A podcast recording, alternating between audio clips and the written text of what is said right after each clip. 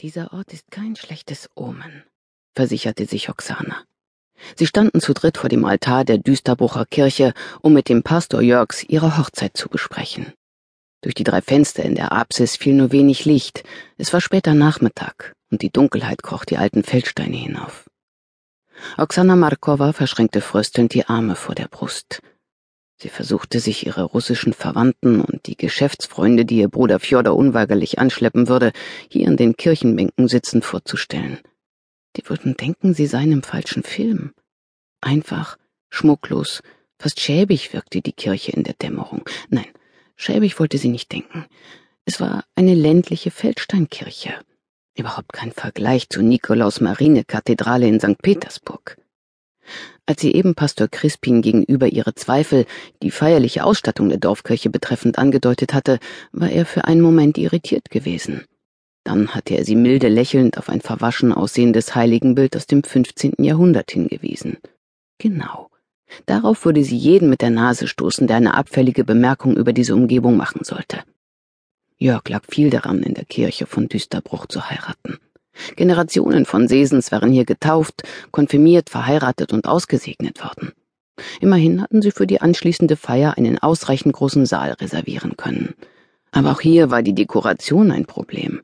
Und weder Jörg noch seine Mutter oder Schwester wussten, was Tamada war, geschweige denn, dass eine professionelle, zweisprachige Moderation unabdingbar zu einer deutsch-russischen Hochzeit dazugehörte. Wollt ihr zusammen zum Altar gehen oder wird ihr Vater oder ein anderer Verwandter sie hinführen, Frau Markova? unterbrach der Pastor ihre Gedanken. Oksana zuckte mit den Schultern. Sie kannte sich mit protestantischen Hochzeitsbräuchen nicht aus. Und sowieso, ihre Eltern waren beide tot. Kein amerikanischer Quatsch. Wir gehen zusammen. Jörg wippte auf den Fußballen auf und ab. Oksana wusste, dass es ihn nach draußen zog. Er erwartete die Geburt zweier Kälber. Nicht, dass ein Highland Kettle das nicht sehr gut allein zu Wege brachte, aber in geschlossenen Räumen herumzustehen und Däumchen zu drehen, war ihrem zukünftigen Ehemann ein Graus. Sie warf ihm einen verständnisvollen Blick zu. Da schwang die Kirchentür auf. Begleitet von einem Schwall frischer Luft stand eine Frau auf der Schwelle.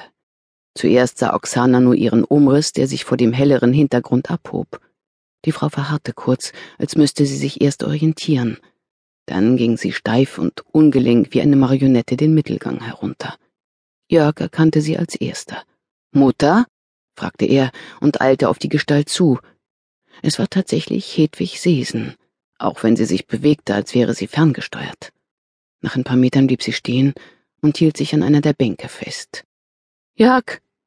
Hedwigs Stimme hallte dumpf im Kirchenschiff wieder.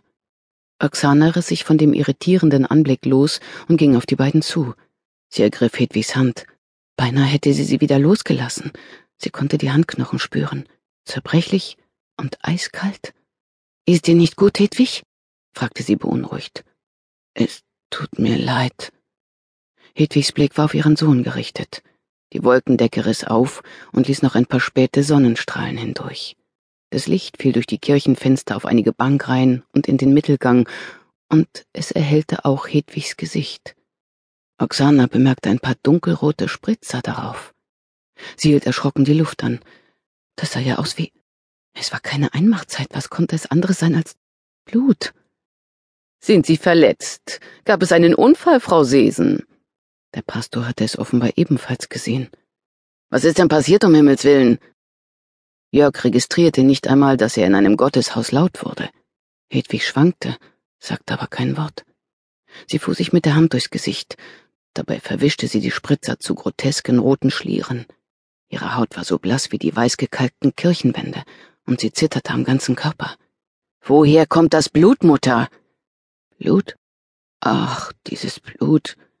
Hedwig rieb ihre verschmierte Hand achtlos am Hosenbein ab. Sie schien mit ihren Gedanken woanders zu sein. Dann gab sie sich einen Ruck und fixierte ihren Sohn mit starrem Blick. Ich hab grad einen Fehler gemacht. Hedwig, beruhigen Sie sich erst einmal. In die sonst so angenehme Stimme des Pastors hatte sich ein scharfer Unterton geschlichen.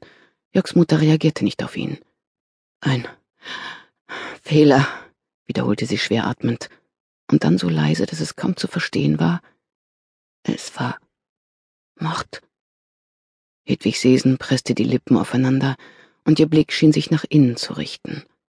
Es waren die letzten Worte, die Oksana von ihr hören sollte. Kriminaloberkommissarin Pia Kuritgi rollte den Gang entlang. Nein, sie rollte nicht wirklich, aber so wie sie ihren hochschwangeren Bauch vor sich herschob, fühlte sie sich wie die Emma Maersk, das weltgrößte Containerschiff, das den Nordostseekanal passieren will. Der Gang zu ihrem Büro in der Bezirkskriminalinspektion Lübeck im Polizeihochhaus war schmal. Sie befürchtete inzwischen, sich gegen die Wand pressen zu müssen, wenn ihr jemand mit entsprechender Leibesfülle entgegenkommen sollte. Aber es war nur ihr Kollege Michael Gerlach, der aus seinem Büro trat. Schlank, hassenswert schlank und gut gekleidet wie immer. Er war gerade von einem Lehrgang zurück und hatte sie zwei Wochen lang nicht gesehen. Hi Pia, immer noch hier? Ich dachte, du wärst allmählich im Mutterschutzurlaub. Ich darf bis zur Geburt weiterarbeiten, wenn ich das möchte. Das ist gesetzlich geregelt. Und Gabler hat es sogar schriftlich.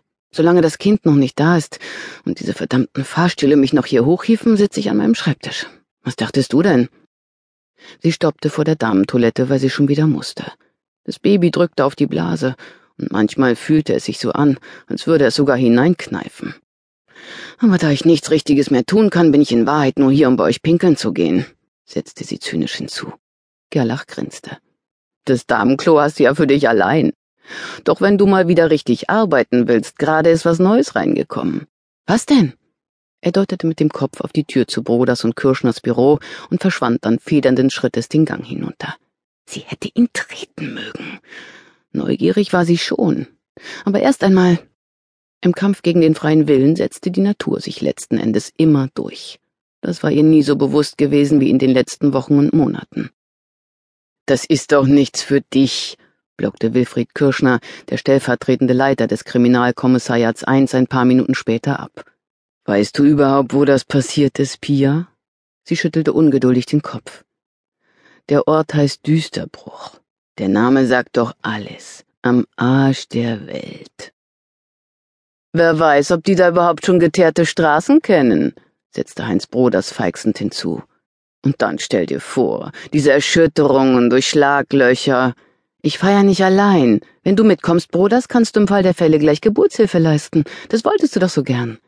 Broders rollte mit seinem Bürostuhl zurück und machte eine abwehrende Geste, indem er sich mit der Hand vor dem Hals entlang fuhr. Findest du wirklich, dass es eine gute Idee ist, Pia? fragte Kirschner besorgt. Worum handelt es sich denn überhaupt? Ging es um die Sache oder nur um die Lage des Tatortes? Was sollte das Ganze hier werden? Todesfall in einem Dorf.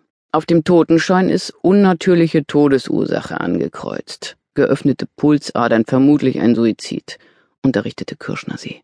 Der Name des Opfers ist Hedwig Seesen. Sie wurde heute Morgen tot in ihrem Bett aufgefunden. War von den Kollegen schon jemand da?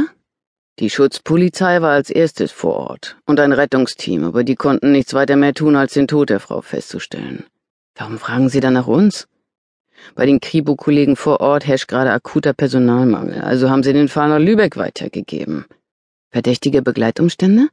Auf den ersten Blick nicht, aber ein mögliches Fremdverschulden muss eben erst noch ausgeschlossen werden. Ach, das klingt nach einem Routinefall. Dann ist es meiner, sagte Pia und streckte die Hand nach der dünnen Akte aus. Gabler bringt mich um, wenn er das hört, murmelte Kirschner. Für dich nur noch Indienst, hat er angeordnet. So ein Routinefall ist doch zum allergrößten Teil Innendienst.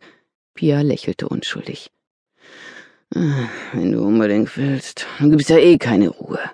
Und das wäre schon eine Hilfe. Die anderen sind alle an dem Prostituiertenmord dran, das kann auch dauern. Und dies hier, er klopfte auf die Papiere vor sich auf dem Tisch, ist einerseits eilig, wie immer, kann aber in zwei oder drei Tagen abgearbeitet sein. Dann ist es entschieden.